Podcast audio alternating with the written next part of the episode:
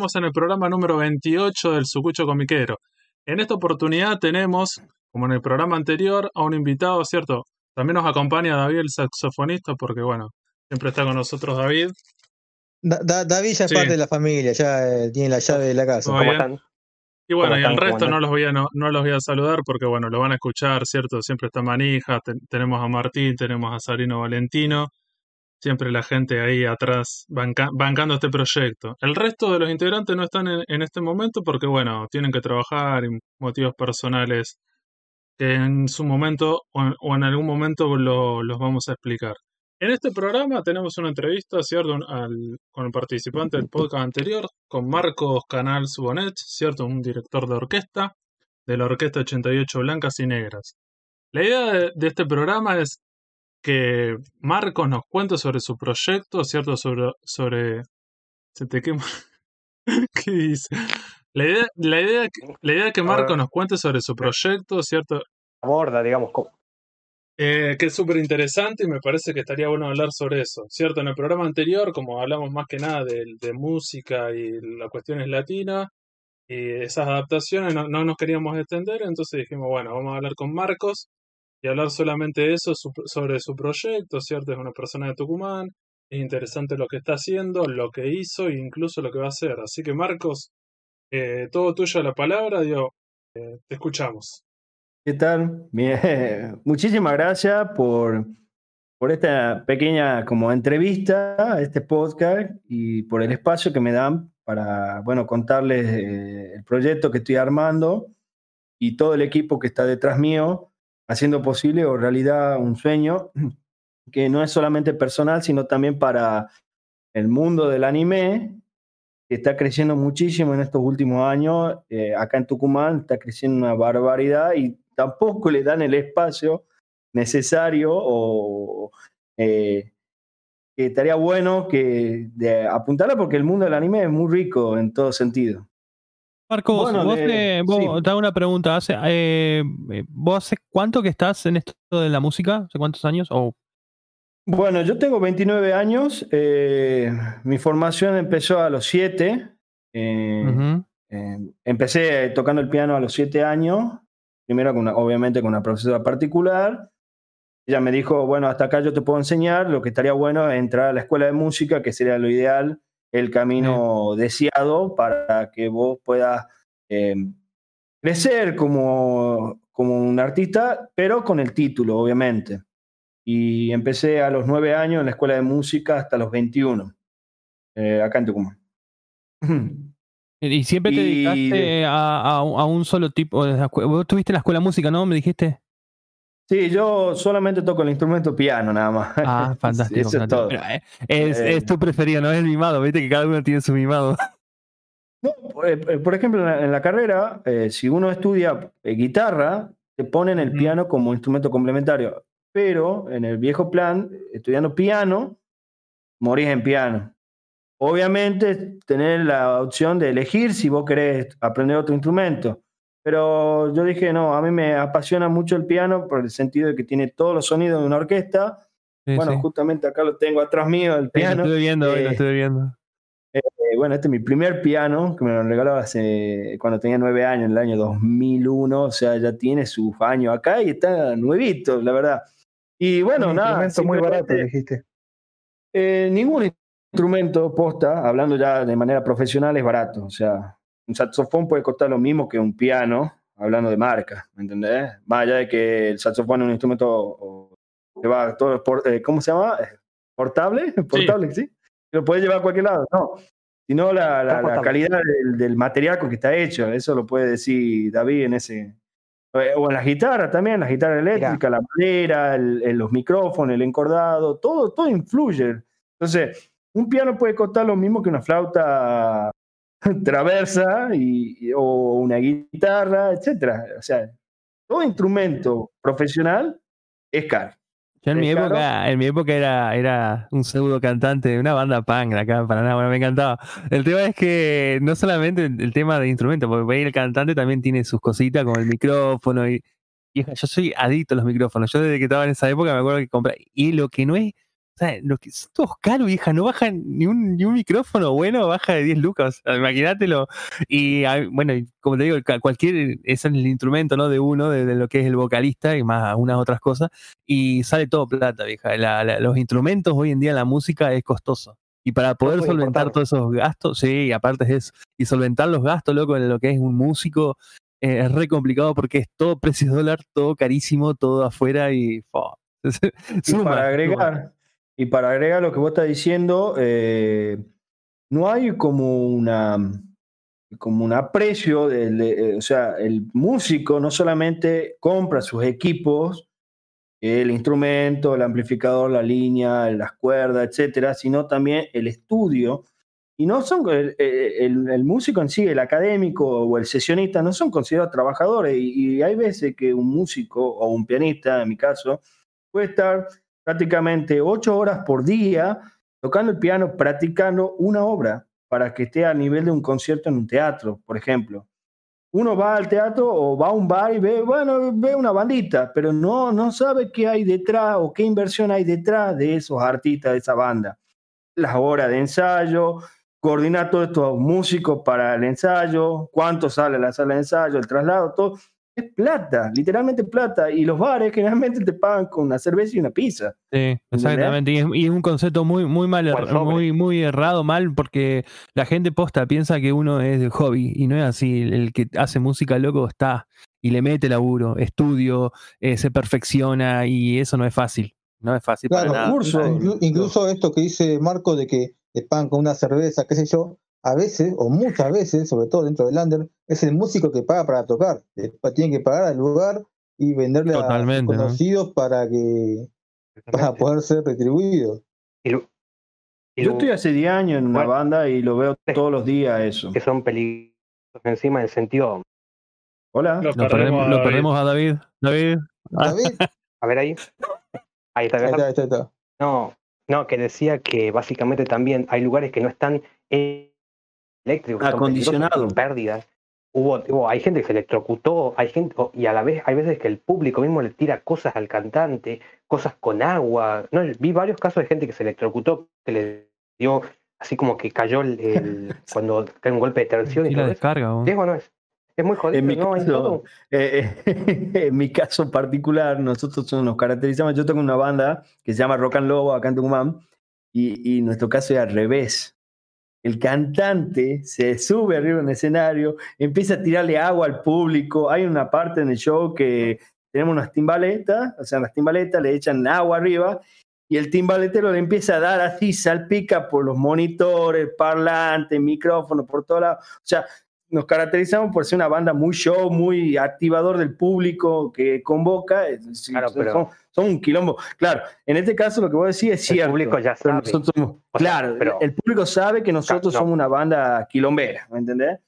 Claro, o sea, una cosa, por eso a, eso a eso me refiero. O sea, una cosa es que el público ya sepa previamente cuál es el folclore que utiliza la banda, pero otra cosa, y ese es, ese es un problema muy importante que tienen las salas, es que lugares que no están acondicionados, hay gente que va alcoholizada y tira cosas, y eso también es todo un tema, porque los lugares no están... Hay todo un tema, y a la vez hay algo muy importante. El músico aún hoy, en el año 2021, alguien que no es bien visto socialmente y especialmente en el norte. Eso es un gran tema. El músico es visto como un tipo, como un vago, como un tipo que no hace nada. Eso es un gran problema. Y otra cosa, hace falta muchísima educación en las escuelas de música, pero educación de verdad, que se enseñe música de verdad, los grandes compositores de zambas, los grandes compositores de música académica, que realmente que la, que la música no sea solamente una materia casi optativa o, secundaria, no, que es una materia de verdad. Eso es importantísimo. Sí, bueno, eso eh, ahí tocaríamos un tema que se llama política. Acá las políticas más en Tucumán eh, no apuesta a la cultura, no, literalmente no apuesta. Las escuelas de música viven de paro, más allá de la infraestructura que está más linda ahora, pero el conservatorio se cae a pedazo, eh, los pianos están todos destruidos, están todos tajoneados, así, desafinados, un desastre. Entonces, no solamente es... Eh, sí, todo tiene que ver con todo, eso es cierto. acá en Tucumán puntualmente, no sé cómo en Buenos Aires, eh, la cultura, o sea, la música, el teatro, la danza, etcétera, está, no le dan bolilla directamente, no le dan bolilla. Y sobre el tema de mi proyecto, que ya le voy a contar ahora, enseguida, eh, me pasa eh, exactamente lo mismo. Digo, loco, ¿cómo puedo hacer? Porque las reglas de juego están muy desvirtuadas y tengo que hacer malabares para lograr esto, el objetivo de concretar el concierto, digamos. Quería hacer una pregunta, una pregunta, Marquito, pero antes que nada quería cerrar esto lo que decía David. Eh, no solamente por ahí pasan ciertos aspectos, pasa en general, acá en Entre pasa lo mismo, tengo amigos que son de Córdoba, pasa lo mismo, tengo amigos de Buenos Aires que pasa lo mismo, la música está muy, o sea, la, música como materia está muy bastardeada en la escuela. Hay escuelas de música específicamente, pero en las escuelas primarias, tanto público como privado, no le dan bola, no le dan bola para nada, absolutamente para nada, y lo toman, no sé, como si fuera un hobby o algo más. Y no es así, no es así. Yo, yo lo, tomo, cuando tenía la banda con los chicos, te lo tomaba como un laburo, ¿me entendés? Porque era mejorar el día a día. Meterle, me acuerdo que tomaba clases también aparte. Eh, y una lástima, loco, porque la verdad que no sé si en otros países pasará lo mismo. O sea, hay una cosa, mira, yo tengo la, la hermana de una amiga, ella estuvo en Japón, ella estudió en Japón un año, fue de intercambio. Y no, no hay, no hay con, qué, con qué comparar directamente. La escuela que ha ido misma tenía una big band de vientos que no se podía creer, tenía materias en todo sentido, en el deporte también, lugares acondicionados para eso, los instrumentos eran de primera, las escuelas tenían todo hecho, o sea, había una cultura que el músico era respetado, y eso es un gran tema también. Y no solamente de las cosas públicas del colegio, sino también en la misma familia, que las, que, las familias apoyen también. Eso es, es todo un tema. la, me diste un pie, mi trabajo. Eh, David, me diste un pie eh, porque una de las cosas que vos estás diciendo es una de las bondades que tiene mi proyecto, que ya lo voy a contar, eh, es el final del proyecto. Y ya te va a enterar, es muy interesante. Vos tenés, vos, vos Vos sos integrante de una banda, ¿no? Tenés banda y tenés el proyecto. Estos son, son sí, otra banda, también las orquestas, ¿no?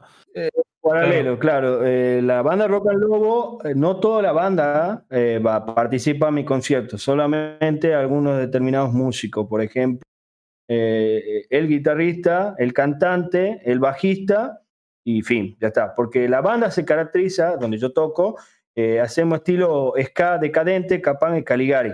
Y tienen ese palo. En cambio, estos músicos que yo como que le pido prestado a, Rock and Lobo, eh, son más 4x4 y pueden hacer este género que es muy distinto a lo que está acostumbrado a hacer la banda. Por ejemplo, el batero eh, toca mucho rock and roll y el, repertorio que yo tengo no es rock and roll, es otro estilo, ¿me entendés? Es más tirando a metal algunos temas y hay otros temas que están más tirados a como baladas, por ejemplo.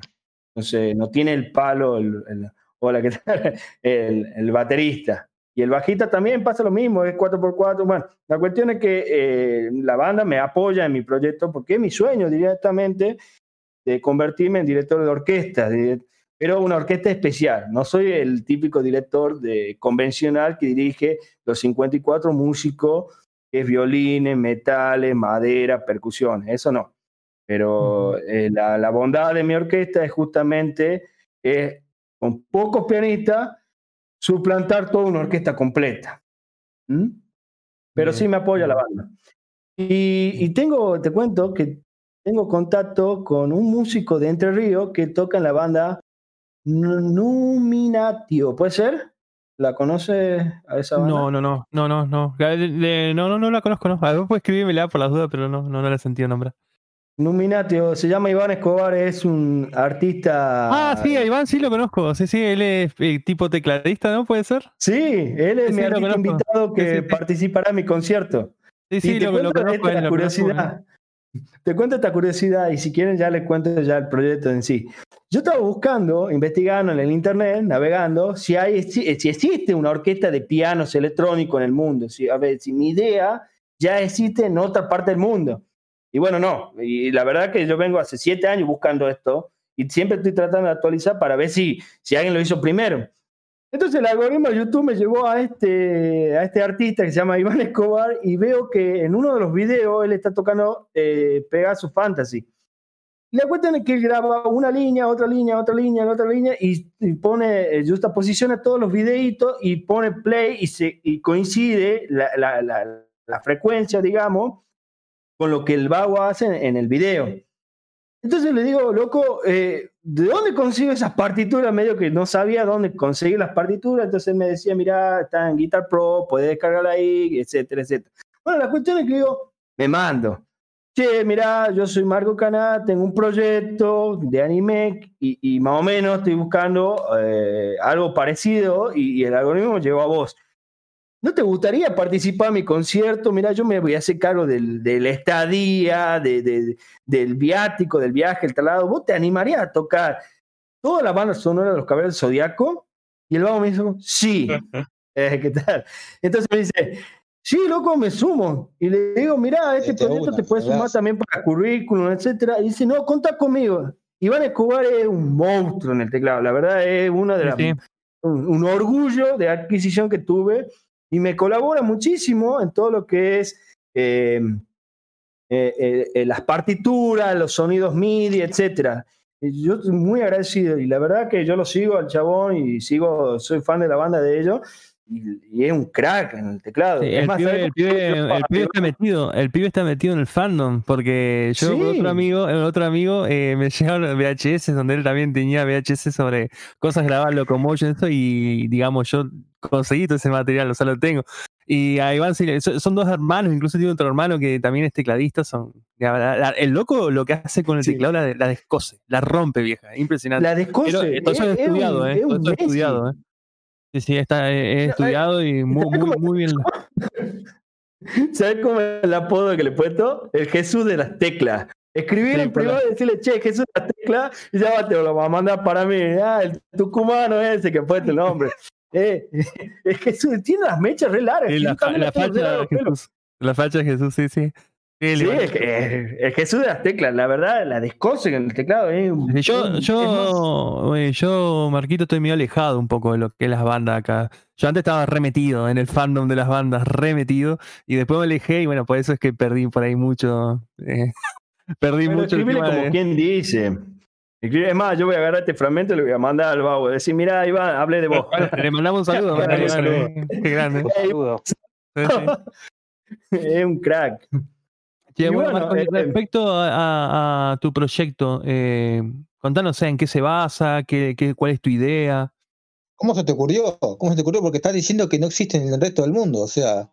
Bueno, eh, mi, sueño, uno de los motivos de por qué yo hago este concierto empezó en el 2003, cuando se estrenó la película El Señor del Anillo, el retorno del rey, del rey. Bien, Después, en Tucumán se hizo un concierto que se llama Concierto Pop. Me lleva a mi viejo al Teatro San Martín, que para mi criterio es el más importante de Tucumán, y yo lo miraba al señor que movía el palito. Entonces yo le digo a mi viejo, en la inocencia, le digo, ¿qué hace ese tipo ahí? Y él me explica que él es el que lleva, el capitán que lleva todo ese quilombo que se llama orquesta. Digo, me gustaría ser como él el día de mañana. Entonces ahí es donde yo ya me meto en la carrera de, piano, en el sentido ya de, carrera como carrera universitaria. Y siempre quise ser director de orquesta. Pero ¿qué es lo que pasa? Acá en Tucumán no existe la carrera esa. Y solamente en Córdoba y en La Plata está. Pero bueno, mi viejo no somos de poder adquisitivo alto. Entonces eh, quedó ahí truncado el hecho de ser director de, mudarme a Córdoba o a mudarme a La Plata. Lo que me quedaba a mí era terminar la carrera de pianista de concierto, porque después viene el profesorado, que soy otra cosa. Yo no quería ser profesor de música, yo quería ser pianista de concierto y eso me habilita a poder estudiar la carrera de dirección, que es bastante años, o sea, son muchos años. En el año 2011 eh, me cambian el plan de estudio de la carrera y me, me, ofrecían solamente ser profesor de música y ya pianista de concierto necesite más. Entonces dije, en pedo, voy a volver a estudiar todo de nuevo porque las materias aprobadas mías no, no, no eran correlativas. Bueno, la cuestión es dije, me voy. Y pasé a ser autodidacta. Entonces, la cuestión acá, cuando yo eh, empiezo a investigar el tema este de, de, de ser director, ¿qué es lo que pasa? Uno cuando se recibe director, vos te entregan la primera batuta, el famoso palito ese que mueve el, el, director. Bueno, la cuestión es que para tener, para cumplir el sueño de, dirigir tu propia orquesta, tenés que estudiar en Alemania o en Europa, digamos, que es el folclore de ello, la música clásica, la música orquestal. Eh, tenés que estudiar allá, tenés que hacer muchos cursos de eso. Generalmente te invitan como director invitado para dirigir una determinada orquesta. También las orquestas son vitalicias porque vos tenés que concursar. Ejemplo, si vos querés dirigir la Orquesta Filarmónica de Berlín, vos tenés que concursar. Y también tenés que esperar a que el director muera. ¿Me entendés? Por ejemplo, el anterior director de, la Filarmónica era Karajan, un monstruo, un monstruo. El vago era un especialista en Beethoven, impresionante lo que hacía sonar la orquesta esta, la Filarmónica. Entonces, obviamente, el hombre ya falleció. ¿Quién es el actual director de la Filarmónica de Berlín? Daniel Barenboim. Es argentino.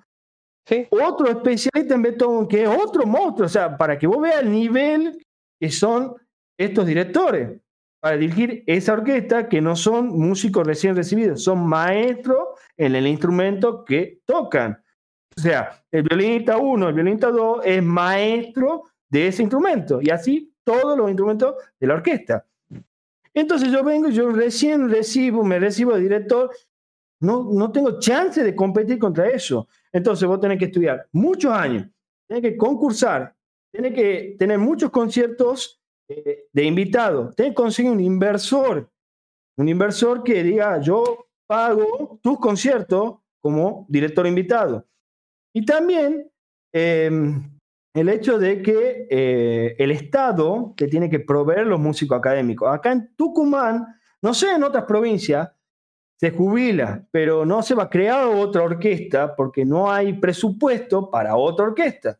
Entonces yo recién recibido de director para cumplir todas esas etapas, es casi imposible yo tener mi propia orquesta, que es mi sueño de tener la mía, ¿me entendés? No ser invitado de otra, a eso es lo que voy.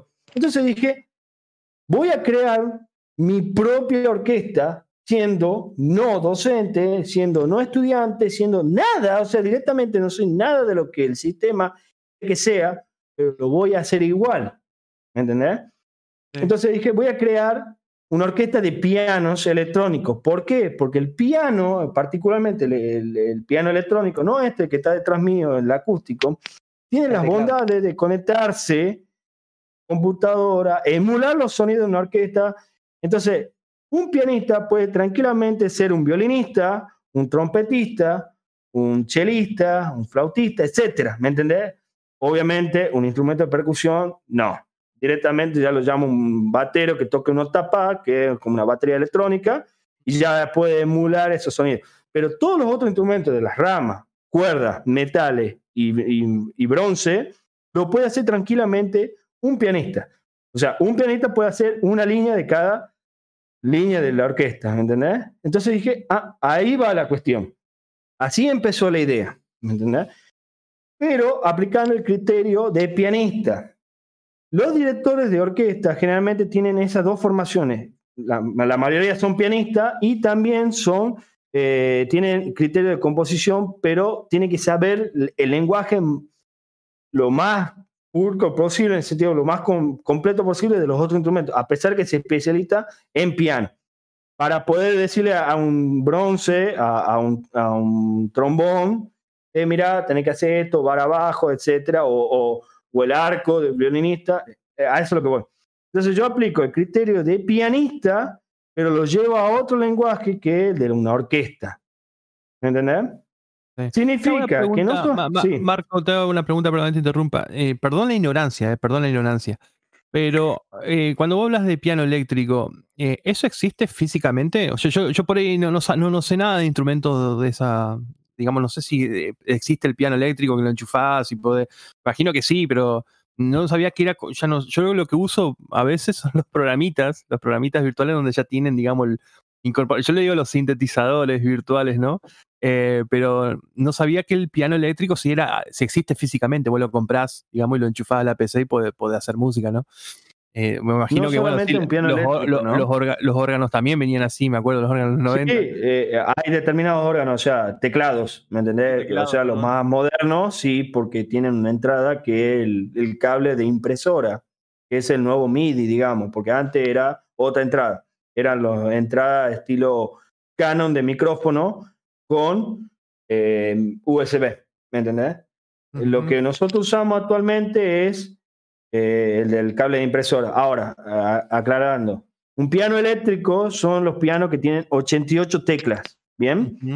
Después, a ver, para esta orquesta puede funcionar un sintetizador, un controlador MIDI o un piano electrónico.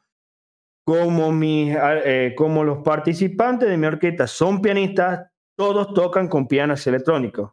O sea, eh, ¿puede utilizarse los otros instrumentos? Sí se puede, pero en este caso yo busqué pianistas, ¿entendés? Bien puntualmente busqué pianistas que utilicen las dos manos para eludir los sonidos de la orquesta. ¿Un tecladista lo puede hacer? Sí, pero generalmente el tecladista utiliza más la mano derecha y la mano izquierda utiliza lo- los efectos, lo que tiene un teclado y el sintetizador es el instrumento del tecladista. Ahora, un órgano, bueno, el órgano generalmente es para los niños que están iniciando, digamos, eh, con el instrumento del piano. Es el juguete. Pero si un pianista está tocando en teclado, es como que está muy limitado. El teclado es, es lo más barato y, y la, y la gama más baja de estos instrumentos. La gama más alta sería el piano electrónico. ¿Entendés? Ahora, los pianos electrónicos vienen con una consola de, de- de sonido incorporado con una computadora adentro, o sea, ya no hace falta que vos con- con- conectes a una computadora, ya lo tiene incorporado generalmente eh, el Nord Stage, que vale un millón de pesos, digamos, las cosas como Sí, son. todo recaro, Tiene sí. todo, ¿me entendés? Tiene todo. Tiene las 88 teclas, tiene el peso de la tecla, de un piano acústico, tiene eh, el, tamaño de la tecla original de un piano acústico, tiene la sensibilidad, tiene la fidelidad del sonido de un piano acústico, como un piano de concierto, tiene una consola que vos podés eh, ir eh, como editando, o sea, ecualizando, etcétera, y al cómo tiene la computadora integrada que puede agregarle más sonido al banco de sonido que ya viene el instrumento. Pero estamos hablando que es un piano que, que uti- utiliza Coldplay, por ejemplo, ¿me entendés? Ujú. Sí, yo, yo Ese soy muy fanático, soy de muy fanático de, de- de- de lo que es la movida synthwave, ¿viste? Y siempre mi- Ujú. mi- mi- a mí me encanta mucho el tema de los eh, sintetizadores. Bueno, a mí me gusta mucho Kavinsky, que es un tipo que se codeaba allá en su época con, con Daft Punk.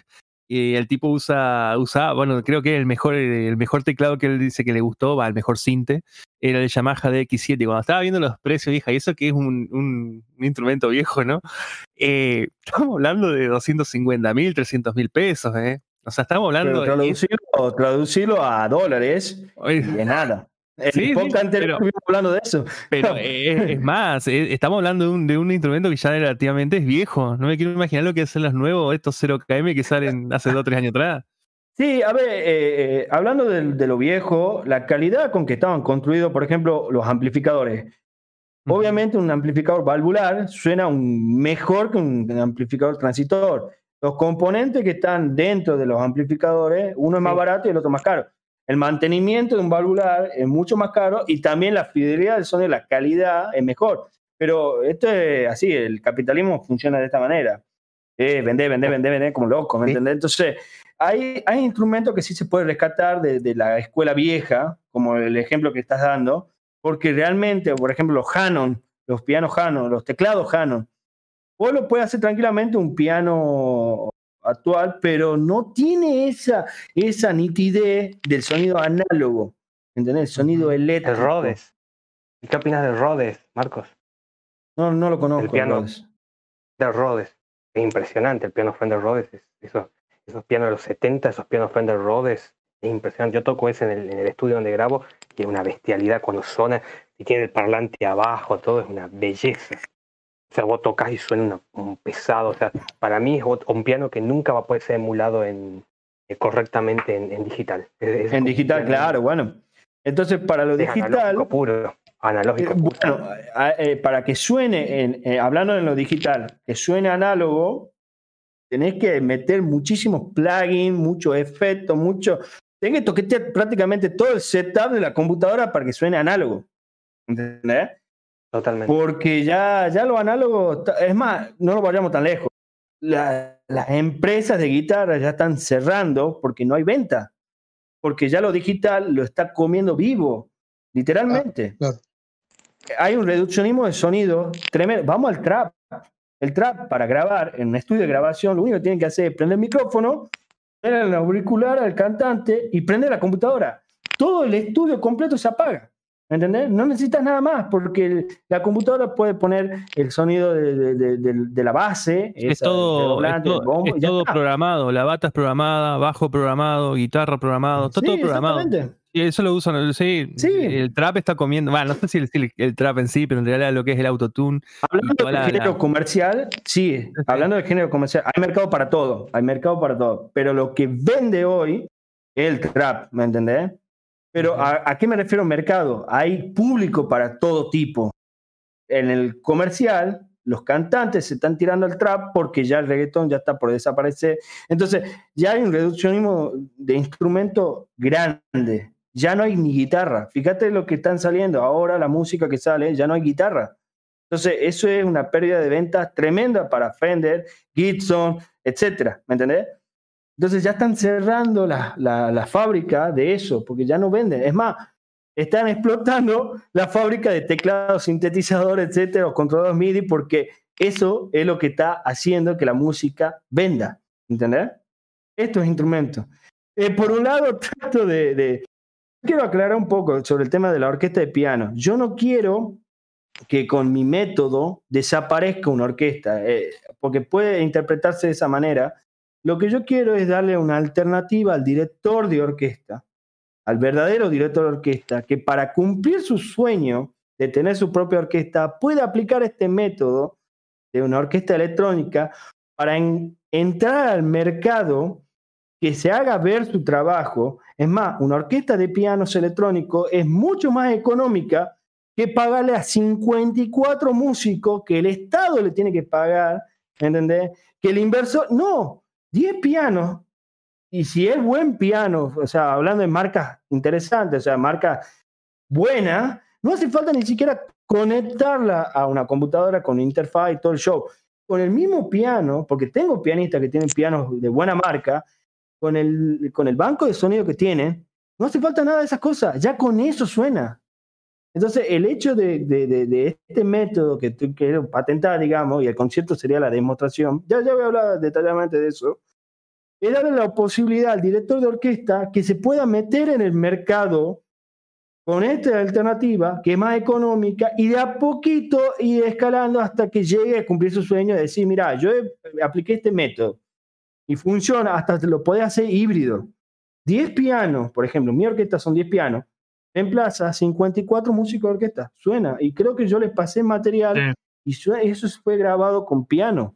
Cada línea estuve a la par del compositor escribiéndole, o sea, el compositor me decía lo que, ¿entendés? Y, y se graba en partitura y yo le entrego al pianista, mira, esto es lo que tenés que hacer vos.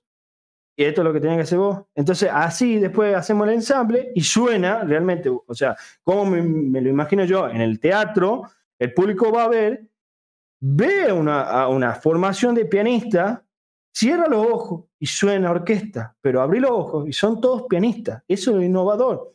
Y a los inversores, lo innovador y la tecnología, ¿entendés? Es seductor.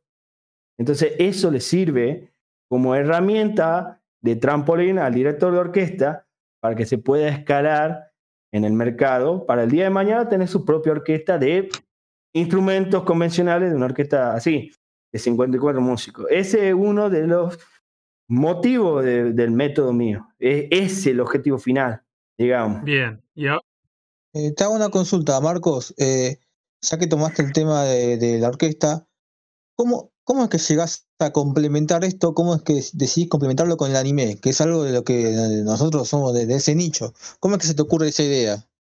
Bueno, eh, yo soy muy fanático del youtuber Jaime Altozano, de que era mm, nada, y yo lo vengo siguiendo, a lo que hoy, que ya tiene 3 millones de suscriptores.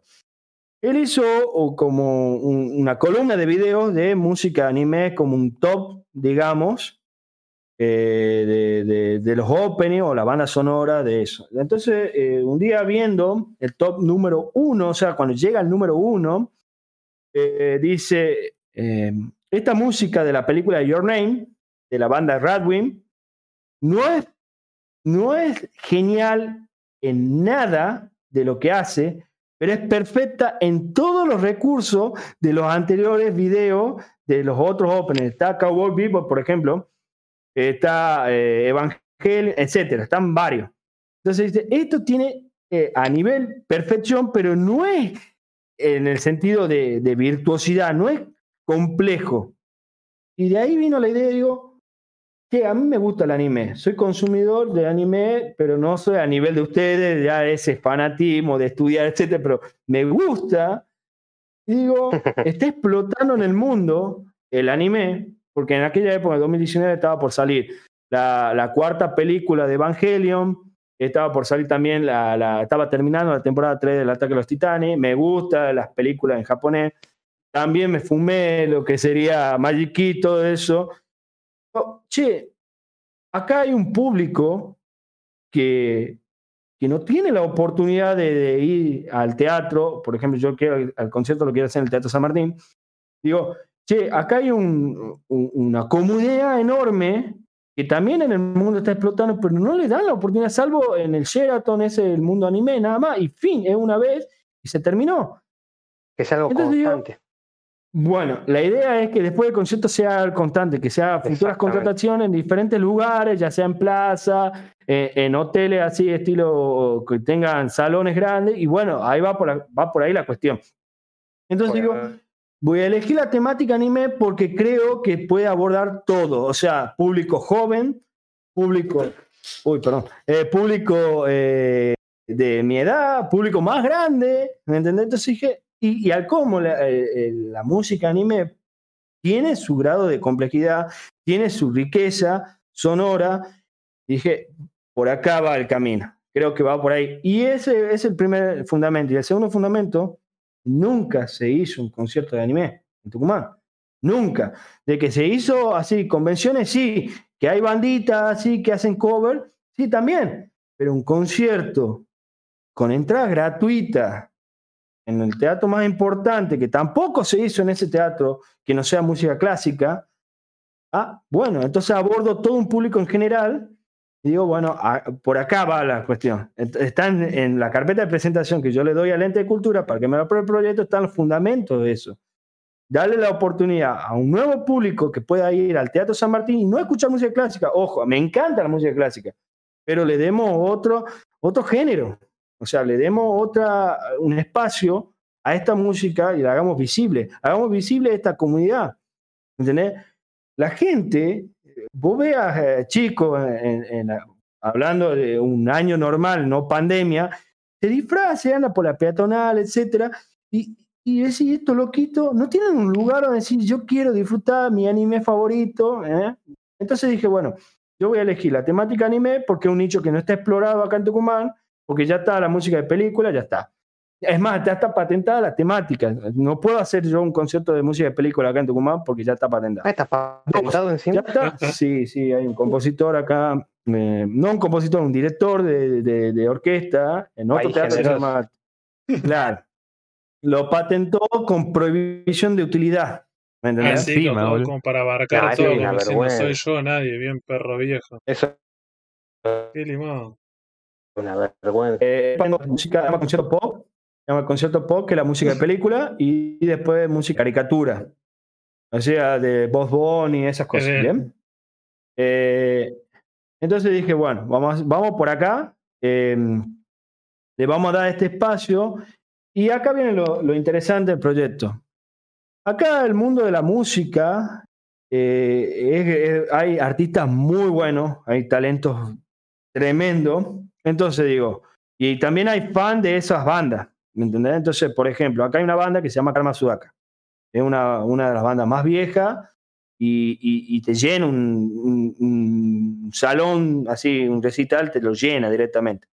Entonces dije, bueno, quiero que los artistas tucumanos que conformen a este concierto se forman en este concierto para que el público, o sea, supongamos, yo soy fan de Karma Sudaka. Yo voy a verlo a mi ídolo cantar, no los temas de Karma, sino temas de mi adolescencia de anime. O sea, es doble satisfacción. Y hay como entrada gratuita. ¿Entendés? Entonces digo, va por acá la cuestión. Mostrar el talento tucumano y también este de Iván Escobar, que viene de Entre Ríos, que lo estoy trayendo como artista invitado. Entonces, eh, no solamente mostrar eh, eh, mi orquesta, sino también estos artistas que son profesionales, son monstruos en su instrumento, tocando temas de nuestra adolescencia, juventud o niñez, que la música de anime. Entonces dije, matamos varios pájaros de un tiro en una sola noche. Los mejores artistas de Tucumán que se sumaron tocando estos temas, como gratuito, le damos el espacio a esta comunidad que no le dan ni bola, que solamente en el mundo anime lo dan y se juntan todos. Y digo, ah. Y ahí es donde, y al como el concierto, en realidad eh, lo hago no solamente por eso, sino también la demostración de mi método que quiero patentar, que es lo que vengo hablando de, la orquesta de piano electrónico. ¿Entendés? también es importante. Ah, ah, no, no, no, perdón, David. Dale, dale, eh, También es muy importante otro hecho, que también estás mostrando ¿Lo perdimos? Se puede abordar esta música también de un modo, de un, a ver, se te cortó un toque, sí. Hola, hola, Se te corta un poco, David. Bueno, me referí a, también está muy bueno que también que se pueda abordar esto modo también seriamente, académicamente, también se demuestra que hay que estudiar, porque muchas veces se tiene demostrado como que el anime que está muy estereotipado, que los que tocan están disfrazados, etcétera, etcétera. No, que también se demuestra que se puede tocarse de una manera académica, de otra manera, no sé, un estereotipo también. Romper con ese estereotipo. profesional. Claro. No sé el estereotipo. O sea, voy a tocar anime no que está vestido de Massinger, sino que yo ya puedo tocar anime perfectamente. No tengo que ser el estereotipo de hacer tal cosa o hacer tal otra de un punto de vista también como un profesor, como alguien que imparte y enseña y, que realmente es algo muy difícil y que requiere mucho estudio. Eso también es, bueno, hay que demostrar. Lo que, eh, lo que yo tengo de idea, de, hablando ya después del concierto, eh, eso es muy específico, pero te digo el general. Si el concierto es un éxito en el sentido de que explote el Teatro San Martín y que eh, surjan nuevos llamados nuevas, a futuros conciertos ya sea con la formación completa, que son artistas invitados, y la orquesta y los cantantes, eh, la idea mía es llevar el proyecto completo, o sea, el manual que estoy escribiendo, ya patentado, más el concierto, que es la demostración de mi método, llevarlo al Ministerio de Educación y presentarlo como un proyecto de plan de estudio para los colegios secundarios y que se vayan formando pequeñas, pequeñas orquestas en los colegios, ¿me entendés? Pequeñas orquestitas y que compitan, sí, sí, ya, ya termino acá, eh, que compitan entre ellos, así como las Olimpiadas de Filosofía y Matemática, ¿me entendés? Y que el hecho de que el profesor, el docente de música, haya formado esta orquesta, que puede ser de tres pianistas, cuatro, cinco, que me lo presten a la orquesta general, que es las 88 en blanca y negra, y que esto le pueda sumar puntaje al currículum al docente y prestigio al colegio que representa. ¿Entendés? Entonces, eso es el final del proyecto, eso estaría bueno, hablando generalmente. A lo que vos planteabas es muy específico. Si se puede esto, peleemos lo otro, digamos, más adelante. Claro. No, pero eh, me refería también a que a la vez también va a ser un método de enseñanza. El, el error que cometió el otro director de lo pueden hacer, a eso me refiero también. O sea, no repetir, eh, todo eso. O sea, te escuché entrecortado, te escuché entrecortado. No, sí, no, no, se escuchó. A ver, eh, no, no, la pregunta era eh, si va a ser un método como libre de enseñanza, digamos, un método abierto. ah, sí. el método sí. Para, para, termino de decir la idea. Me refiero, ¿a qué me refiero? Que no se repita lo que pasa, por ejemplo, con el, como vos contabas, que el otro músico patentó y, dejó en exclusiva como un monopolio para las músicas de cine. Me refiero que esto va a ser, si entra al Ministerio de Cultura, como algo abierto, como algo que también a la vez pueda enterarse la gente del país, que sea un método más abierto, no cerrado, a eso me refiero. Que no caiga solamente en algo como un monopolio que solamente una sola persona pasa. No, no, no, no. Yo lo pensé así como el método Suzuki. El método Suzuki, vos ya sabés que es, abierto una escuela, eh, abierto al mundo. ¿Entendés? Yo lo pensé al, patentamiento como reconocimiento de ser el primero en haberlo pensado eh, así técnicamente, ¿no? Porque es técnico. Y tenés que mentalizarlo al pianista que es verdad, estás tocando el piano, pero tenés que mentalizarte que sos trompetista, tiene que sonar como una trompeta. Entonces, en el método están algunos tips de trompetista, unos tips de chelista, unos tips de violinista, eh, dentro del, cuaderno, ¿me entendés? Pero el instrumento es el piano, pero sonará trompeta, sonará cello, sonará violín. Lo que yo busco es el reconocimiento de mi trabajo, nada más. No está patentado restrictivamente de uso. Está abierto a todo público. Eso en realidad, eso es lo más, sí. eso es lo más importante. Que, pero en realidad, eso es lo más importante. Sí, sí, está abierto. Eh, cuando lo termine de patentar, eh, eh, en realidad no está destinado a todos los mortales. Esto está destinado a pianistas que dominen el instrumento o a directores de orquesta. ¿Entendés? No está destinado a uno que recién inicia en, el instrumento. No, porque no, no, no va a poder. Porque no solamente es técnico de piano, sino también es técnico de audio, conexiones con las computadoras o la, la vertiente de que el piano tiene que tener una calidad eh, específica, ¿me entendés? No es un teclado. Un teclado tiene una tarjeta de, sonido chiquita, la calidad del sonido es mala, pero si vos lo conectás a una computadora que tiene determinadas características, con una interfaz que tiene que tener estas características, va a funcionar el método. O sea, yo no lo voy a patentar como primera orquesta de pianos electrónicos porque ya eh, el, concepto de orquesta ya existe, piano también, no es que yo invente un piano, pero sí puedo patentar el método y explicar todo las directrices que se necesita para que una orquesta de piano funcione. Eso es lo que yo patento y lo dejo abierto para los pianistas o el director que quiera utilizar este método. Lo único que yo eh, busco es el reconocimiento. Sí. Perfecto. ¿A qué nivel estás del patentamiento?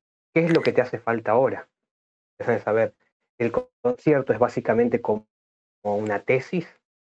Eh, la tesis es el libro que estoy escribiendo y la demostración es el concierto en sí. ¿Entendés? Eso es. Claro, ¿qué nivel estoy? sería, ¿en, qué, ¿En qué estado de lo legal estás avanzando en eso? Claro, ¿en qué nivel de lo legal vas, eh, estando? en lo legal todavía no. ¿A nivel legal? No, no lo toqué todavía. ¿Por qué? Porque estoy eh, acá en Tucumán, estoy con las restricciones eh, de, que no nos podemos ver, etc. La cuestión es que cuando se tranquilice esta cuestión eh, de las restricciones, llamo a la orquesta a que venga a ensamblar. Entonces ahí es donde yo puedo decir si funciona el método, entonces ya está, va por ahí la cuestión. ¿Entendés? Ahora estoy en la teoría. Cuando yo pueda ensamblar la orquesta por primera vez, todos los pianistas, Ahí yo ya puedo avanzar en la etapa del tema del patentamiento. Aún así, el concierto, si se lo hace, inmediatamente al día siguiente lo patento. ¿Me entendés? Claro. Porque ya tengo la demostración. Ah, o sea, Porque es un prototipo. Es un prototipo. Punto más, el punto. por, eso, el concierto es como el cierre. O sea, es como, aquí está la explicación, esto es. Es la, como si fuera la super tesis, digamos. Sí, ¿Entendés? Sí, como siempre digo lo mismo, el concierto es la demostración de este prototipo que estoy armando. Eh, tuve que tomar clases de, producción musical, de audio.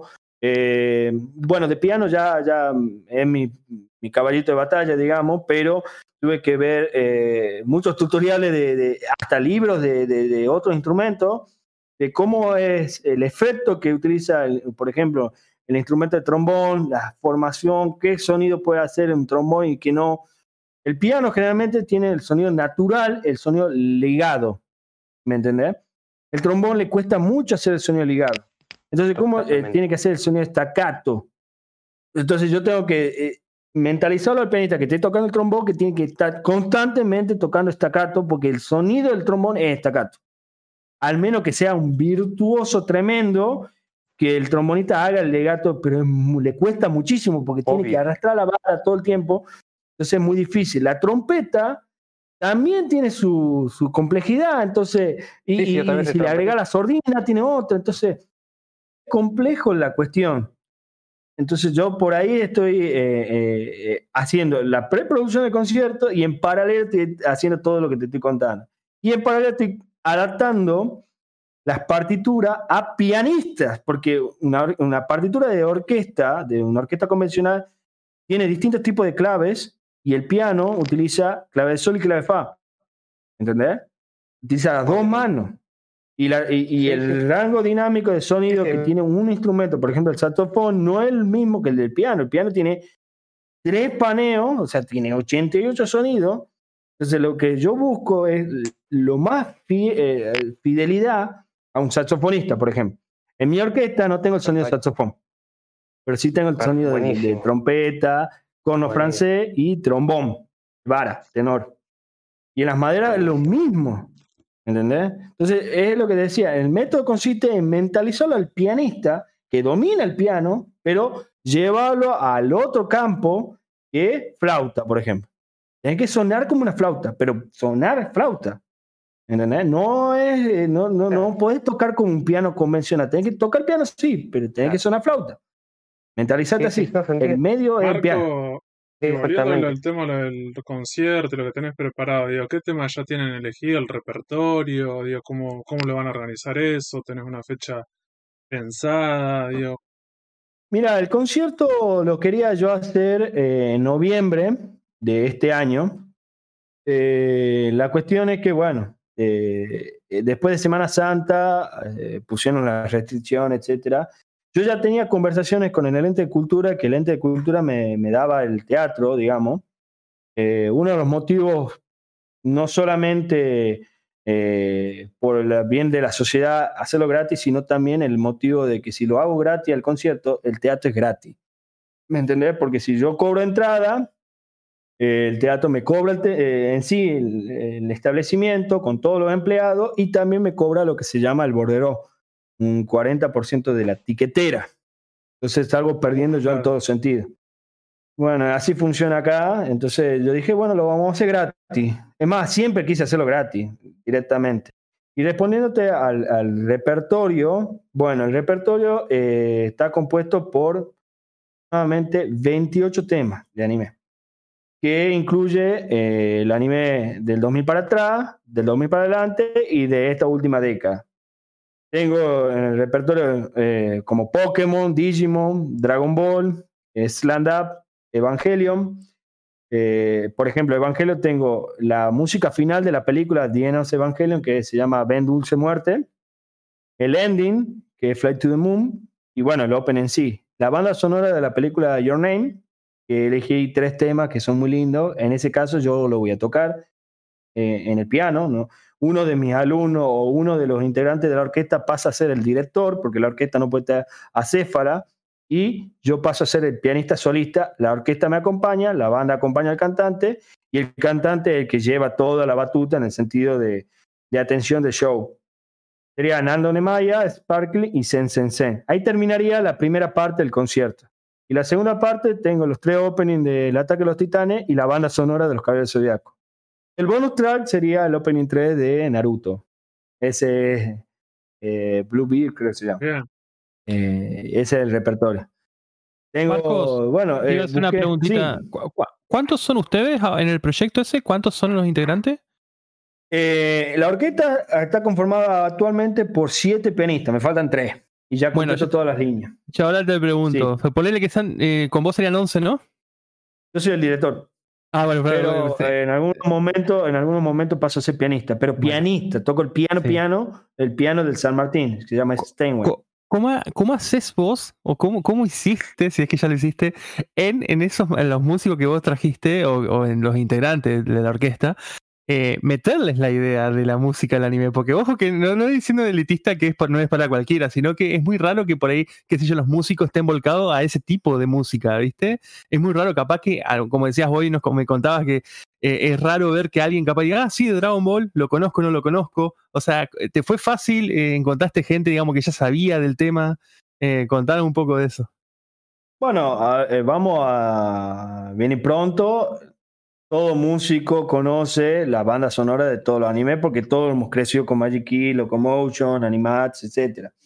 O sea, que en la misma franja, en la misma franja de edad, ¿no? Pero no se dedican, claro, no, no tocan eh, esa música. Hemos consumido esos productos. Sí, sí. Ahora, ¿cómo fue el poder de convencimiento? Uno de los de, de, de, de mi caballito de batalla es que yo compartí escenario con todos estos músicos gracias a la banda que yo toco, que es Rock and Lobo. Ujú. Eh, eh, y yo hace 10 años que toco en esa banda, entonces hace 10 años que yo he compartido, o sea, yo no soy un improvisado para estos artistas.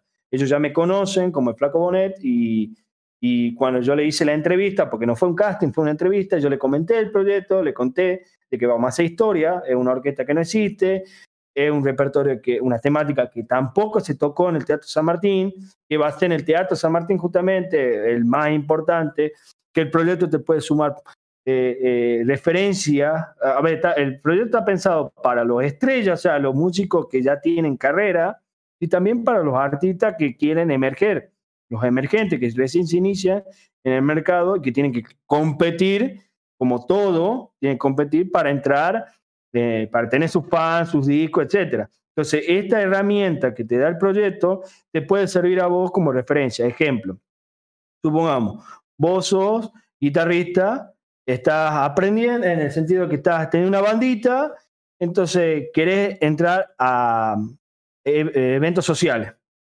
Entonces, después del concierto, esto te puede servir porque yo le entrego el documental, el disco, el videoclip y el video del concierto completo. Entonces, vos vas a un salón, qué sé yo, un salón de, de- de acá de Tucumán, por ejemplo, Sí. eh, Plaza Urquiza, por decirte.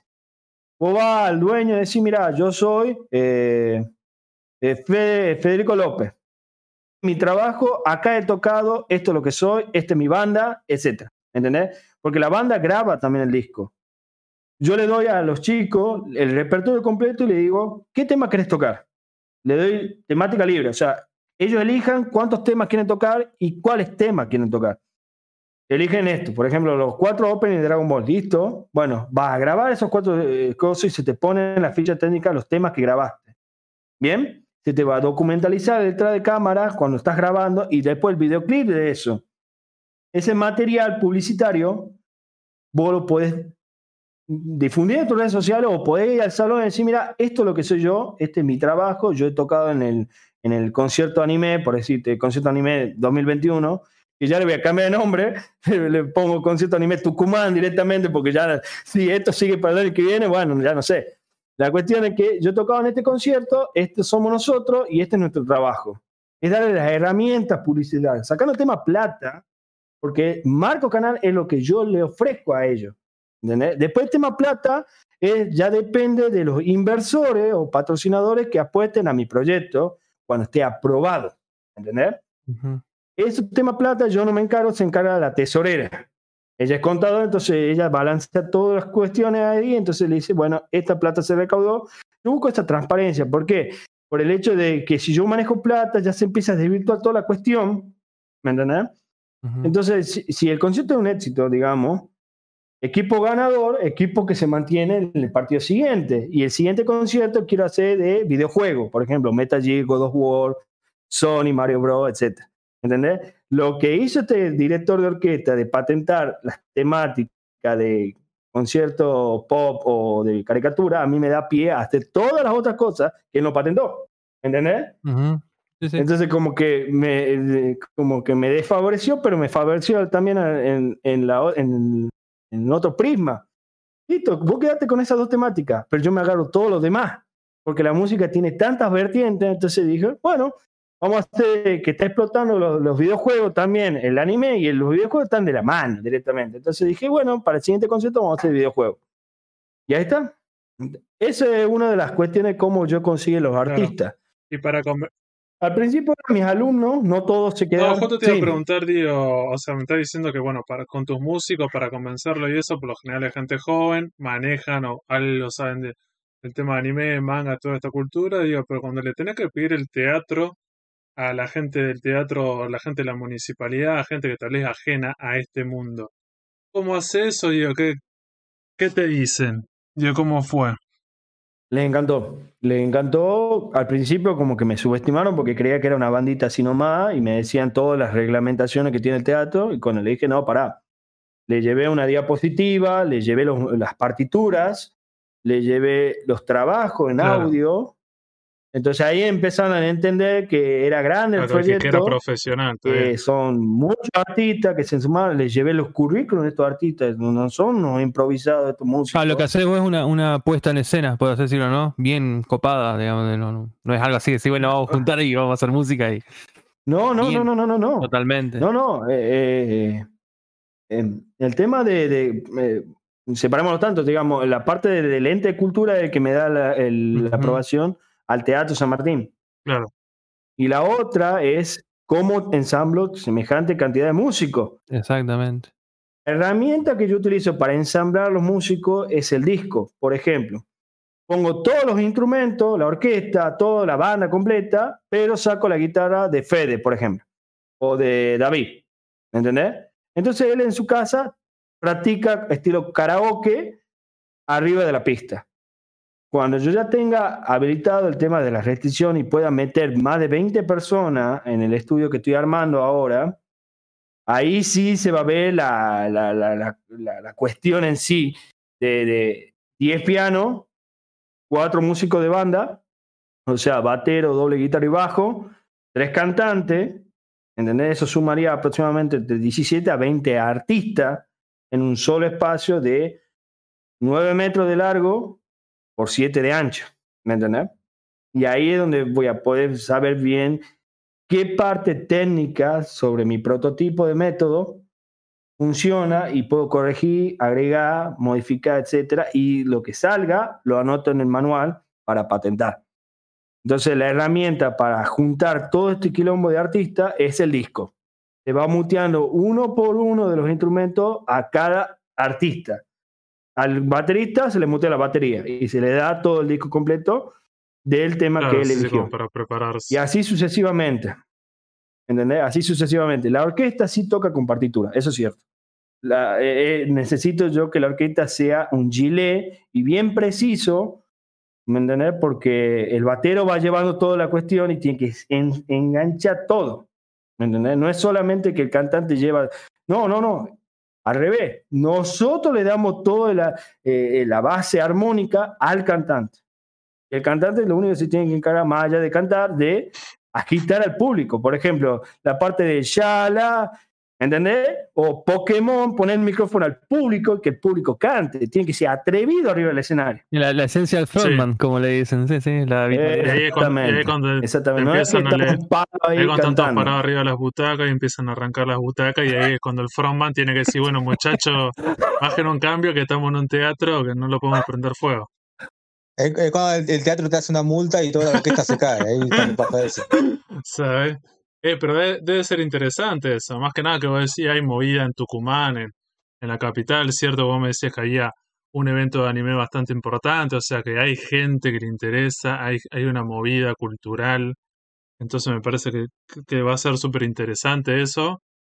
Y bueno, como una experiencia nueva, ¿cierto? También para llevar a esa gente, esos dos públicos, ¿cierto? La gente del teatro, que es otro público, y la gente del anime aparte también lo que importa mucho es la parte de, decir, bueno, en, Argentina, ¿viste? Decir que esto pasa en Argentina, que, que por acá la, la movida, ese tipo de movida directamente no existe, ¿me entendés? Como que es algo refrescante para nosotros, por lo menos que estamos en el interior, más que nada. A mí me llegaron a decir algunos youtubers, a mí me llegaron a decir algunos youtubers que también estuve chateándole de manera privada, me dijeron, este tiene mucho potencial hasta llevarlo a Comic Con Argentina y por qué no a México. O sea, la idea es un paso a la vez un tono, semitono, tono, semitono, tono, y así llegar hasta la octava, una escala completa. es un escalón a la vez. ¿Entendés? Entonces, si explota acá, en Tucumán, en este concierto, se lo puede hacer también en Salta, en Santiago, en las provincias limítrofes de Tucumán, y después llevarlo al otro lado, al Cuyo, a, la litoral, al NEA, etcétera, y después, ¿por qué no? Al empezar ya en grande, ¿me entendés? ¿Por qué no en Japón? Bueno, para llegar a Japón vos tenés que llegar a hacer.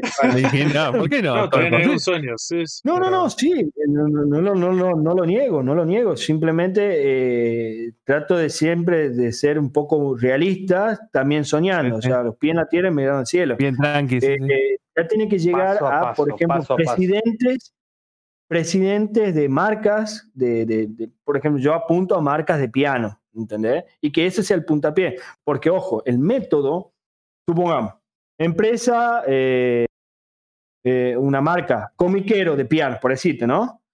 Yo digo, hola, ¿qué tal, presidente? Eh, este es mi proyecto, este fue el concierto, este, todo lo que yo tengo te lo muestro acá. Y me gustaría ser promotor de, este, de tu marca. Entonces me dice, no, mira, no me interesa. Bueno, uno de los motivos por qué vos estás perdiendo venta es por los BST. Los BST son los instrumentos virtuales. Ya no hace falta tener un piano de la que lo parió, si un BST teniendo una buena calidad de computadora, lo reemplaza tranquilamente. ¿Me entendés lo que digo? Entonces, ese es uno de los motivos de por qué las empresas, no solamente en Argentina, sino en el mundo, están perdiendo venta también de piano, en el sentido de un BST, un programa de computadora, reemplaza al piano. Vos podés comprar el piano más barato de la marca y puede hacer exactamente lo mismo que un piano caro. Entonces yo apunto a eso, te voy a salvar el negocio promocionando tu marca en mi manual, así como Meto Suzuki, qué sé yo. Yo recomiendo marca tanto comiquero en mi método. Entonces empezamos la negociación. Eh, ¿Por qué no lo hacemos? Eh, me contacta con el presidente de comiquero en Japón y lo hacemos el concierto allá. Estas son las condiciones, etcétera. Esto es lo que yo pido, nada más. Es llevar todo el concierto allá. Ese es por un lado. Y por el otro lado, bueno, es saber bien el tema de derecho de autor, el famoso copyright. Uno de los motivos es porque también lo hago gratuito para que no me demande, no me demande que yo estoy lucrando con materia de otro. Aún así está adaptado, porque versiones originales, por ejemplo, el Dragon Ball, no está en versión orquesta el opening, ¿entendés? Pero orquesta de piano, a eso aclaro, porque puede haber una versión orquestal de Shala, pero de piano no. Y ahí el valor agregado mío. Mm. Ese es otro motivo por qué lo estoy haciendo gratis, para que no me demande. Vamos a patentar nuestras versiones en SADAI para que cualquier demanda jurídica, el Estado argentino salva, ¿me entendés? Me, me evade todas estas cuestiones. Yo he pagado el impuesto de patentamiento de esta versión. Demanda al Estado argentino, no a Marcos Canal. ¿Me entendés? Bueno, yo soy un estudiante de Derecho. Está bien. Trato de que no haya claro. suelto. No, no, por eso me imagino, ¿cierto? Bueno, nosotros tenemos nuestro compañero Sarino con su canal de YouTube que siempre tiene problemas de copyright y siempre hay todo.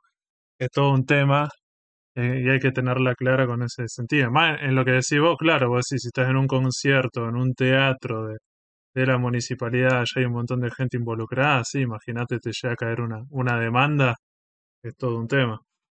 No, le demandan al, al, al productor. ¿Entendés? No a los músicos que hicieron su trabajo de tocar, al productor, al cabeza, ¿entendés? En este caso, yo. Pero como yo estoy patentando nuestras versiones que no existe de ellos, ¿entendés? Solamente patento esta versión para este, este grupo de músicos. No los músicos de banda, eso no. Eso lo omitimos directamente en el video y solamente queda la versión orquestal. Pero más allá, eh, hablando de YouTube, yo no voy a subir el videoclip del concierto en sí, sino eso lo se va a distribuir de manera WhatsApp, etcétera, para mostrarle a los inversores. Lo que yo sí voy a subir es el documental de ese videoclip. Ahí el copyright no salta. Ah, sí, sí, como hiciste todo este proyecto. Lo que más me gusta a mí es lo que el público no sabe. El público no sabe qué hay detrás de escena, cómo estos músicos se preparaban, cómo se entrenó un pianista de una orquesta. Eso es lo que yo quiero mostrar. ¿Entendés? Eso. No. Espectacular. Sí, realmente tu proyecto, no sé si a alguien le quedó alguna duda, algún comentario para hacer, me parece que fue súper completo, súper interesante lo, lo que vas a hacer. Bueno, lamentablemente en este momento sí tenemos justo el tema de la pandemia y la cuarentena y bueno, tenemos otros plazos. Entonces es medio complicado si yo te pregunto me diciendo, bueno, ¿cuál es tu proyecto? Así, ¿cuándo? Fecha y esas cuestiones, porque es verdad lo que decís vos, depende de, la cuarentena y la pandemia, a ver cómo se va a desarrollar, que justo en este momento estamos entrando en el invierno y estaría un momento medio complicado. Entonces, bravo, decir, tu idea está, tenés como algunas ideas generales, ¿cierto? Vos me habías comentado tal vez para hacerlo como para, tipo que en, la primavera, ¿cierto? Como para noviembre. Claro, noviembre o diciembre. Acá en Tucumán pasa lo que se llama concierto eh, septiembre musical, ah. perdón. El septiembre musical es todo un mes de conciertos en el Teatro San Martín, pero todos los días, de lunes a domingo y después, bueno. El hacerlo en el septiembre musical a mi concierto, haya pandemia o no haya pandemia, porque ojo, el año pasado se lo hizo igual, nada más que no había público, se, transmitía todo por YouTube Ah, de manera streaming. El hecho de que yo lo, si lo hago en septiembre, primero no llego ni por casualidad, la- porque estamos en la etapa de la preproducción, es grabar todos los, todos los instrumentos, eh, material que ya les fui pasando, pero no tengo la totalidad del repertorio mío, son 28 Claro. temas. Entonces, eh, el compositor está trabajando junto conmigo al- así, lunes, miércoles y viernes, así, todos los, eh, esos días, cuatro horas o siete horas sentado en la computadora grabando uno instrumento instrumento para pasarle al productor. Después el productor mezcla todo, le pasamos al músico de banda, graba su línea, le vuelve a pasar al productor, mezcla, le pasamos al cantante, graba a su casa o viene al estudio acá para grabar, mezcla el productor y así, ¿no? Todavía yo todo tengo la versión pista. Los, los cantantes se están preparando porque tengo cantantes que también cantan en japonés. Entonces, eh, no es solamente, por ejemplo, el Open de Evangelio van en japonés de acá a la Sí, China. Justo te iba a Y, preguntar. y, y Your Name justo te iba a también. preguntar eso, ya que habíamos Sí. tenido un programa anterior que hablábamos sobre los opening ending latinos o la, la versión original. ¿Cómo hiciste con eso? Vos si tenés 28 temas, algunos son más conocidos en la versión latina, otros en la versión solamente japonesa. ¿Cuál fue tu criterio? Digo, Tengo dos cantantes. Tengo dos cantantes en japonés, o sea, que cantan en japonés, pero eh, mi estrategia es hacer canje, digamos, publicitario, ya sea con la sociedad japonesa. Eh, estos dos cantantes son cantantes y profesores de canto. Entonces, eh, le- el canje sería ponerme un profesor de japonés, corregirle la, la- la pronunciación puntual, en algún punto se equivoque, pero musicalmente no hace falta que le corrija porque son Claro. cantantes, digamos. Entonces, la parte técnica de canto está de 10. Ahora vamos a la parte eh, pronunciación, que, que suene como suene el, el original, en términos de lenguaje. Entonces yo le ofrezco la publicidad en la revista, una, un- en una, en una sesión de la revista donde se vea bien el logo de la sociedad japonesa, pero poneme dos o tres clases de japonés a estos cantantes para que pronuncie como pronuncia el, el cantante original. Ejemplo, ¿me entendés? Entonces, en ese punto sí. Ahora se están entrenando todos los cantantes porque ahora, a fin de, de- de mayo, empiezan a grabar las voces. Ya tenemos todos los, tenemos cinco temas grabados ya de, de base, porque el cantante es el último que graba. ¿me entendés? claro, Dejamos toda la base completa para que el cantante grabe y después tienen que cantar el coro. Ya, ya no es uno, ya tienen que venir tres. Le ponen los micrófonos, graban las- los coritos y, y- y hay que mezclar todo eso. Por eso, la preproducción estamos. ¿Y por qué no quiero hacerlo en septiembre musical? Porque para hacerlo en septiembre musical yo tengo que tener por lo menos un mes de ensayos generales en el Teatro San Martín. Es llevar todo el equipo que está en mi estudio al, al Teatro San Martín para hacer los ensayos generales. Y si lo hacemos en el septiembre musical y estamos hablando de que de lunes a lunes concierto, nunca voy a tener la posibilidad de poder hacer los ensayos generales. Ese es uno. Y el dos, si me pone un Pedro Aznar, cosa que vino el año pasado, me eclipsa todo el trabajo mío. ¿Me entendés? Entonces, si me pone un artista, un Abel Pinto, eclipsa mi trabajo. Entonces, yo no necesito competir contra estos artistas. Porque el público se va derechito, Abel Pinto no se va allá al concierto anime. Entonces, yo Ok. elegí noviembre. ¿Por qué? Porque septiembre está ocupado. Octubre está ocupado por septiembre. Pero noviembre está ocupado por nada en octubre. ¿Entendés? O diciembre, que ya no hay nada, noviembre.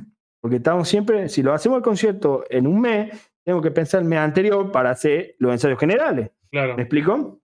Sí, sí. Si lo hago en septiembre, música, agosto va a estar todo ocupado porque tienen que ensayar todos los que van a tocar en el septiembre musical. Si lo hago en agosto, es imposible porque es el septiembre musical, pero si lo hago en noviembre, octubre está limpio. Y si lo hago en diciembre, noviembre está limpio. Ujú. Eso. Está bueno. Por eso yo tiraba a fin de, fin de año. También me da muchísimo tiempo para, para armar Claro. los ensambles, etcétera, para terminar de, de- de construir mi estudio de sí, ensayo. sí, tendrías cosas resueltas que sería el Eh, de tu preparación de los músicos y también el tema de la cuarentena, que justo decía el año pasado y este año es un dato importante como para, para decir, bueno, me imagino que para, para, esa, Y se limitó para todo. ese momento van a estar un poco mejor. O vamos a estar extinguidos como humanidad, entonces, bueno, me- o, Sí. o no. Hay, hay pro y contra. Hay pro y contra. Por ejemplo, el, el pro es eso, lo que ustedes están diciendo, de que hay tiempo para ensamblar todo. Ojo, en mi cabeza el concierto es mañana, ¿me entendés? Sí. En apreciación, el concierto para mí es mañana y hay poco tiempo. Si es que el concierto se hace en noviembre. Eh, ahí empieza la presión. Pero si yo no tengo fecha, hay verdad que por ahí algunos artistas como que se desinteresan, como que se, relajan, entonces ahí es como que ya empieza la cuestión, de tire y afloje, loco, tenés que grabar, tenés que practicar, ¿no? ¿Qué onda? Y ahí empieza la cuestión. Acuérdate que yo traté de convencerlo de la parte publicitaria a los artistas. ¿Qué significa eso? Es verdad, los artistas tienen mucha formación, tienen instrumentos de calidad, o sea, tienen equipos como amplificadores, micrófonos, computadores, etcétera, etcétera, pero no apuestan un carajo en la publicidad. O sea, hay algunos artistas que son muy buenos, pero nadie los conoce. Real, posta. Porque no apuestan a publicidad, no, no suben, no pagan publicidad en internet, no, no, hacen nada. Entonces, yo sé que la publicidad es lo más caro de cualquier negocio. Vos tenés un buen producto, pero si no sabes estratégicamente dónde poner tu producto en publicidad, sí, sí, es que si no lo conoce la gente, o si puede ser bueno o malo, pero ya está, lo importante, es lo fundamental es eso, sí, es la publicidad, primero que te conozcan. Una vez que te conocen, después veremos si, te, si, tu producto le gusta o no a la gente, pero bueno, si ni siquiera lo van a, si no lo conocen, sí, sí, es verdad, eso creo que es fundamental. Mm. Entonces, justamente le digo, mira, vos no te preocupes, vos no te preocupes por la parte de publicidad. Yo invierto en vos. Yo invierto en la publicidad en vos. ¿Entendés? Por ejemplo, si vos tenés un producto y querés competir en el mercado, tenés dos formas. La primera forma es muy costosa, pagar publicidad, pero tenés que tener todo una imagen corporativa completa y eso es carísimo. Diseñador gráfico, community manager, eh, eh, director de marketing, etcétera, etcétera, etcétera. Y eso es carísimo. ¿Entendés? O la otra es entrar a una empresa que ya está en, compitiendo en el mercado favoreces a la empresa, pero te abrís. Eso se llama identidad prestada. Ejemplo, yo invertí en mi publicidad, o sea, yo invertí en mi logo, es este, yo invertí en la imagen corporativa, todo. Entonces, yo te contrato para que formes en el equipo mío y el día de mañana, cuando te quieras abrir, ya mi imagen te puede favorecer a vos para que compitas en el mercado y, vos sigas solo tu camino. ¿Entendés? Ganas vos y gano yo. Yo cumplo el objetivo de la demostración de mi, método, que es lo que más me interesa. Por eso no lo hago por plata. Yo, ni siquiera yo voy a terminar endeudado con esto, pero ya tengo la demostración. Y eso es lo que me habilita a mí a conectarme con el mundo. ¿Entendés? En cambio, el artista solamente le puede servir esta imagen para decir, bueno, este es mi trabajo, esto es lo que yo hice y esto es lo que yo soy, contratame. ¿Entendés? Y no invirtió nada, simplemente lo único que hizo es tocar su instrumento. Eso es todo lo único que le pido. Nada más. Yo le doy todo, yo le doy la, partitura, yo le doy la ficha técnica, la revista, el documental, eh, el videoclip, el video del concierto, le doy todo. ¿Entendés? Yo invierto por él. Yo soy el inversor de estos artistas. Y esta es la herramienta que te va a servir a vos para que empecé a enquistarte en el mercado. Compita con los que ya vienen en carrera o los que ya están en carrera, eh, etcétera. ¿Me entendés? Sí, sí. Eso es lo que yo ofrezco. Plata, eso lo sabe cuando yo tenga los inversores. Pero mientras tanto, Marco Canal le ofrece esto. Perfecto, me parece súper interesante la charla. Yo no sé si el resto tiene alguna pregunta, alguna duda más para hacerle sobre, la, ah. sobre, el, sobre el concierto y el proyecto de Marcos.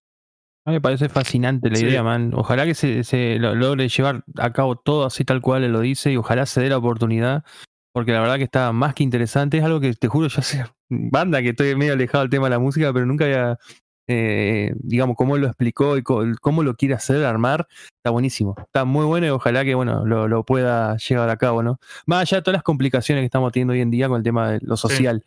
Pero bueno, ojalá se les Sí, sí.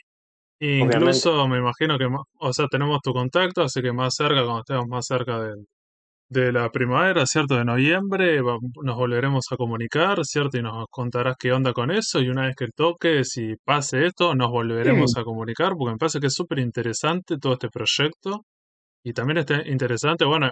Cualquier novedad que yo tenga, yo, cualquier novedad que yo tenga, ya sea del proyecto, fecha, etcétera, yo al toque me voy me comunico con ustedes eh, para que estén actualizados, ¿me entendés? Porque si les gusta el proyecto, etcétera, puedo buscar la manera de traer todo el equipo de ustedes acá a Tucumán, encargándome en el Ministerio de, Turismo para traerlo a todo, así ya eh, hablemos en el sentido de traslado, hospedaje, viático, comida, hasta trabajos también de, streaming, o sea, que ustedes pueden hacer exactamente lo mismo que están haciendo acá, pero dentro del concierto, en vivo. y su público lo vea. sí, muy zarpado. Eso es lo que yo, por ejemplo, eso es lo que yo estoy eh, gestionando, pero obviamente ahora, a ver, después de Semana Santa, yo iba a tener la reunión con el ente cultural. Yo ya tengo, tengo toda la carpeta lista, las partituras, los libros. No solamente me voy a cruzar con el presidente del ente de cultura, sino el director del Teatro San Martín, el director de la Orquesta Estable del Teatro San Martín,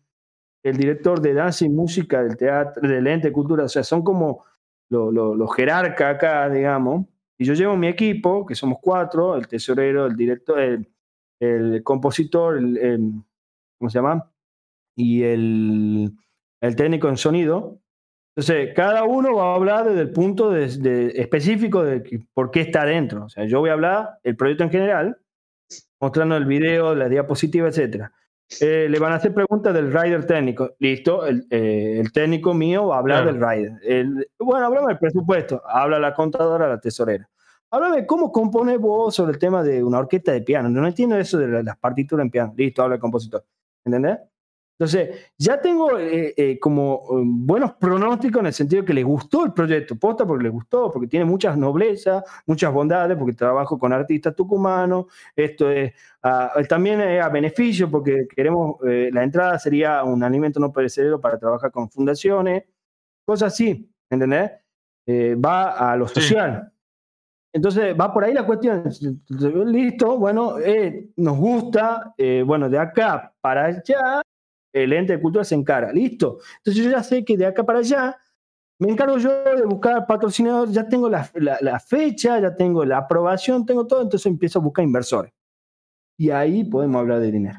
¿Me entendés? Sí, sí, por eso me, parece, por eso te, invitamos, nos parecía súper interesante poder tener una charla con vos.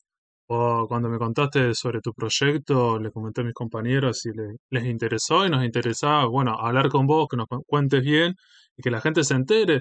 Cierto, porque hay veces que, este país, que es bastante centralista, habla solamente de Buenos Aires, lo que está pasando en Capital Federal y todas esas, cuestiones. Es interesante poder escuchar o ver cosas como decir, bueno, en el interior del país, el resto de las provincias, se están haciendo cosas. Y a veces lo que falta es la difusión, ¿cierto? Si no es solamente la Plaza de Mayo, ¿cierto? Nosotros estamos haciendo este podcast y somos toda la mayoría del interior del país y es interesante, me parece, este proyecto. Y sí, realmente todos estamos esperando eso.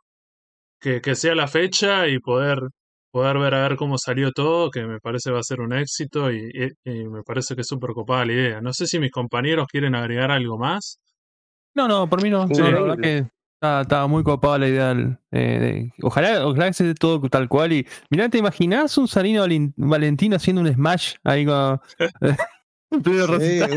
un Pegaso Fantasy. Tirando de arriba a la gente.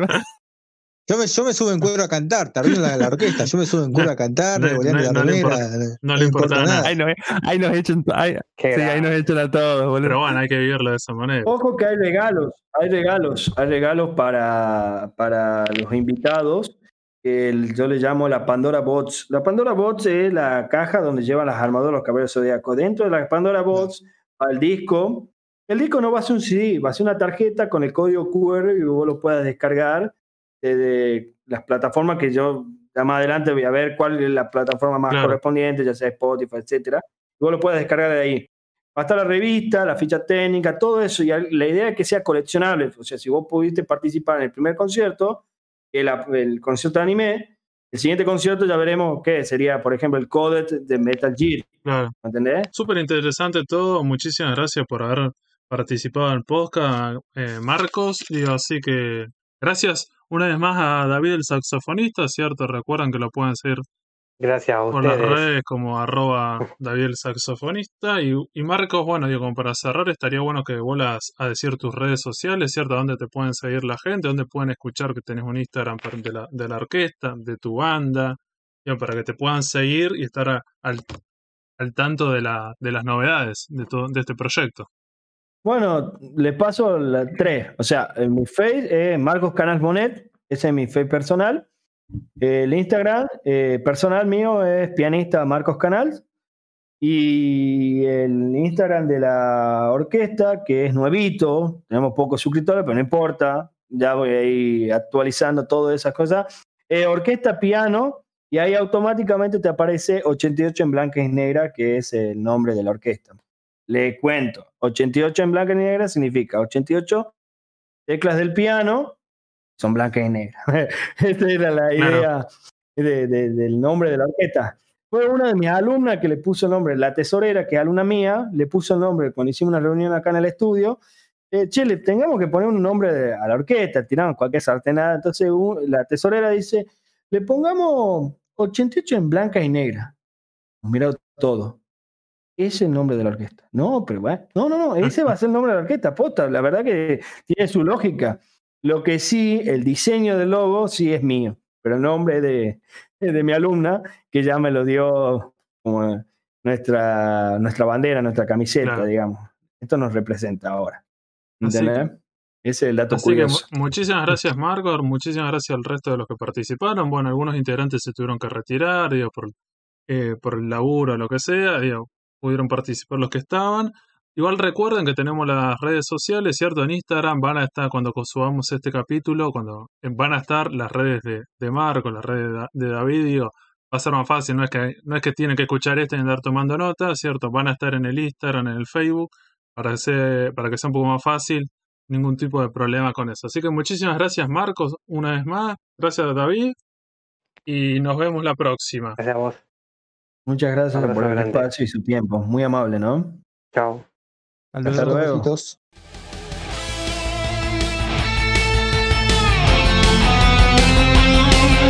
Seguinos en Instagram y Facebook como el Sucucho Comiquero. Y escuchanos en Spotify, Google Podcast, Anchor y otras plataformas de podcast. El Sucucho Comiquero.